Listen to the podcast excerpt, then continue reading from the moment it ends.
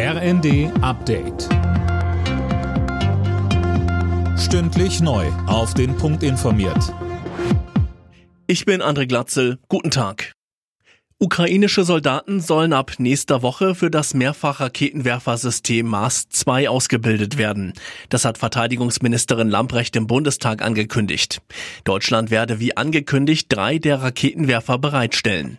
Darüber hinaus sei die Lieferung von Gepard-Panzern aus der Industrie vorgesehen, so Lambrecht. Aber bei den Panzerhaubitzen oder auch bei Mars ist es eine Länderabgabe, das heißt, es erfolgt über die Bundeswehr. Da muss ich sagen, da sind wir ziemlich an der Grenze angelangt dessen, was noch verantwortbar ist, wenn ich als deutsche Verteidigungsministerin eben die Landes- und Bündnisverteidigung gewährleisten möchte.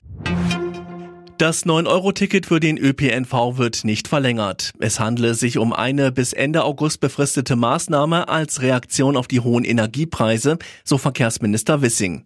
Es gebe keine Überlegungen, das zu verlängern. Bis 2045 will Deutschland CO2-neutral sein und gleichzeitig ein führendes Industrieland bleiben. Das hat Bundeskanzler Scholz bei seiner Eröffnungsrede der internationalen Luftfahrtmesse ILA betont. Der Umstieg auf erneuerbare Energien sei nicht nur klimapolitisch wichtig, sondern auch sicherheitspolitisch. Dafür brauche es neue Technologien, so Scholz. Bodenmanagement, Flugrouten, Werkstoffe, Antriebstechnologien, all das muss neu gestaltet werden. Ein solch fundamentaler Umbau gelingt nur im Schulterschluss zwischen allen Verantwortlichen, Arbeitgebern und Arbeitnehmern, Wissenschaft, Zivilgesellschaft und Politik. Die Bedingungen für das Kurzarbeitergeld werden drei weitere Monate lang erleichtert, bis Ende September. Das hat Arbeitsminister Heil mitgeteilt.